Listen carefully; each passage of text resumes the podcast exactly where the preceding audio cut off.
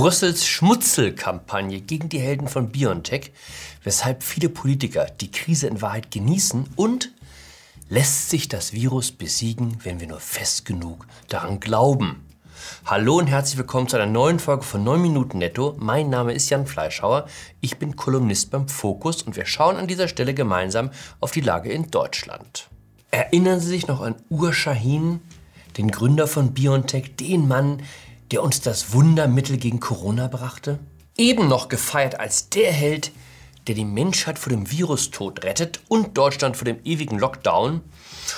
Und nun, nun ist er das hässliche Gesicht des Kapitalismus. Die EU-Kommission unter Frau von der Leyen hat eine kleine Schmutzkampagne gestartet. Wie das so ist bei erfolgreichen Schmutzkampagnen, kann natürlich niemand so ganz genau sagen, wer dahinter steckt. Sagen wir es also so.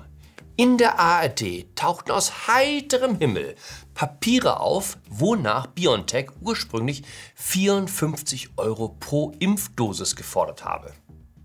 Was für ein Wucher! Kein Wunder, dass die EU-Kommission den Vertrag nicht sofort unterzeichnen wollte. Das sind die Preise für eine Impfung gegen herkömmliche Erkrankungen. Windpocken 56 Euro, Hepatitis 60 Euro, Tollwut 75 Euro, Gürtelrose 104. Aber klar, 54 Euro für eine Impfung gegen Corona ist natürlich total überteuert. Deshalb hat man in der EU auch so lange rumverhandelt, bis man bei 13 Euro angekommen war. Hat halt nur vier Monate gedauert. Daher haben jetzt die Amerikaner und die Israelis beim Impfen deutlich die Nase vorn. In Baden-Württemberg warten noch 80-Jährige auf ihren Termin. In New Jersey reicht es, dass man Raucher ist, um sich impfen zu lassen. Aber hey, dafür haben wir Geld gespart. Geiz ist geil. Oder auch nicht. Betriebswirtschaft ist erkennbar nicht die Stärke der Regierung.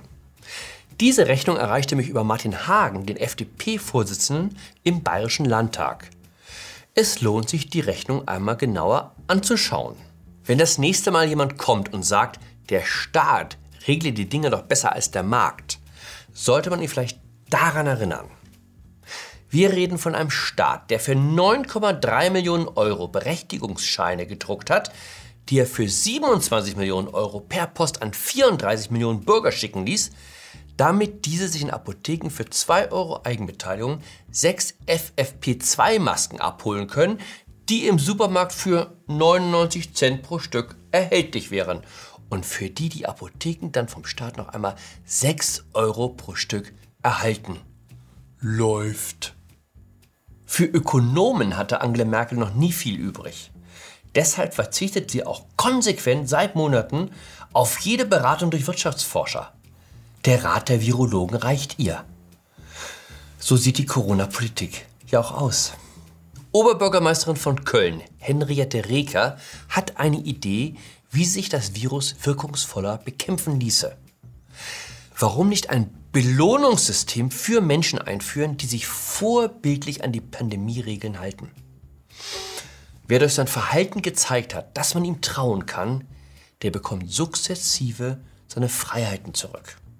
Henriette Reker wird sich jetzt vielleicht der ein oder andere fragen, ist das nicht die Frau, die empfohlen hat, zu Fremden eine Armlänge Abstand zu halten, um sich vor sexuellen Übergriffen zu schützen? Genauso ist es. Das Virus ist zugegebenermaßen gefährlicher. Da reicht eine Armlänge nicht aus. Trotzdem muss man gleich von einem Extrem ins andere fallen? Ich glaube, viele Politiker genießen insgeheim die Macht, die ihnen die Krise verleiht. Ich kann es ihnen nicht verübeln. Politik ist ein lausiger Job. Ständig wird man dumm von der Seite angequatscht. Alle wissen es grundsätzlich besser. Und dann gilt man als Politiker noch als überbezahlt, weshalb es bei jeder Diätenerhöhung Trara gibt. Und nun, nun kann man den Leuten mal so richtig den Marsch geigen. Payback-Zeit. Aber Big Time. Ihr wollt in den Urlaub fahren? Sorry, aber Ostern könnt ihr euch schon mal abschminken. Selbst die sanftmütigsten Menschen zeigen plötzlich ganz neue Seiten von sich. Haben Sie den Ausbruch von Winfried Kretschmann mitbekommen? Der baden-württembergische Ministerpräsident war beim CDU-Wirtschaftsrat zu Gast, wo sie ihn wegen des Lockdowns löcherten. Er höre immer nur öffnen, öffnen, öffnen, rief Kretschmann irgendwann genervt. Als die Unternehmer nicht Ruhe gaben, blaffte er sie an. Dann machen wir einen richtigen Lockdown, den gab es bisher ja gar nicht. Erinnern Sie sich noch an die letzte Sendung?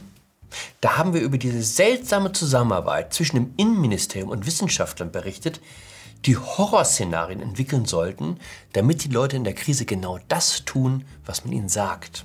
Die Welt am Sonntag, die die Geschichte ausgegraben hat, hat jetzt nachgelegt und sich den Hauptautoren des Schockpapiers, in dem empfohlen wurde, die Bürger mit Bildern von qualvoll sterbenden Menschen zu ängstigen, mal näher angesehen. Das ist Otto Kolbel. Otto Kolbel ist kein Virologe oder Soziologe oder Mediziner oder überhaupt als Wissenschaftler irgendwie befasst mit Pandemien. Otto Kolbel ist Germanist und Sprachprüfer. Vor allem aber ist er ein großer Anhänger des chinesischen Weges. Das ist ein Tweet, den Otto Kolbel vor ein paar Tagen auf Twitter absetzte. Mao ist an die Macht gekommen in einem Land, in dem die hochkultivierte intellektuellen Elite vorher uneingeschränkt herrschte. Dann schickte Mao die intellektuellen Klo putzen und das Land entwickelte sich, während es vorher der kranke Mann Asiens war. Ein glühender Mao-Verehrer. Als Ghostwriter eines Leitfadens der Bundesregierung, in dem zu Erziehungszwecken möglichst drastische Corona-Szenarien ausgemalt werden passt. Wenn man sich schon für Propaganda entscheidet, dann sollte man sie doch von den Leuten erledigen lassen, die sich mit so etwas auskennen. Und wer versteht mehr von Regierungspropaganda als ein China-Fan? Anfang der Woche haben die Freunde des Lockdowns eine neue Kampagne gestartet. Diesmal nicht mit Mao als Vorbild, sondern mit VW. Oder soll man sagen, der Allianz? Woran erinnert uns das? Ich musste an Auto oder eben Versicherungswerbung denken. Glückliche Menschen, die sich an der Hand halten und in eine bessere, sorgenbefreite Zukunft blicken. Ach, das Leben könnte so schön sein, wenn es nicht dieses verdammte Virus gäbe. Also lasst uns das Virus loswerden. Wenn wir uns alle ein bisschen anstrengen, geht das ganz leicht. Ich gebe zu, ich glaube nicht an Auto- oder Versicherungswerbung. Wahrscheinlich bin ich zu alt oder zu zynisch. Wenn ich so einen Satz lese, unser Stammplatz wartet auf uns, dann denke ich ja, nur gibt es leider den Italienern dann nicht mehr, wenn wir endlich bei No Covid angekommen sind. So wie übrigens auch die schnucklige Buchhandlung nicht mehr mit der netten Buchhändlerin, die immer eine prima Empfehlung für einen hatte. Oder dieses süße Café, das den besten Espresso nördlich von Mailand anbot. Aber wie gesagt, ich bin ja auch ein alter weißer Mann und keine junge, von ihrer Sache beseelte Virologin, die sich mit anderen an den Händen fasst, damit Corona ganz schnell verschwindet. In dem Sinne, bleiben Sie im Herzen jung, bleiben Sie hoffnungsvoll, bleiben Sie mir gewogen. Ihr Jan Fleischhauer.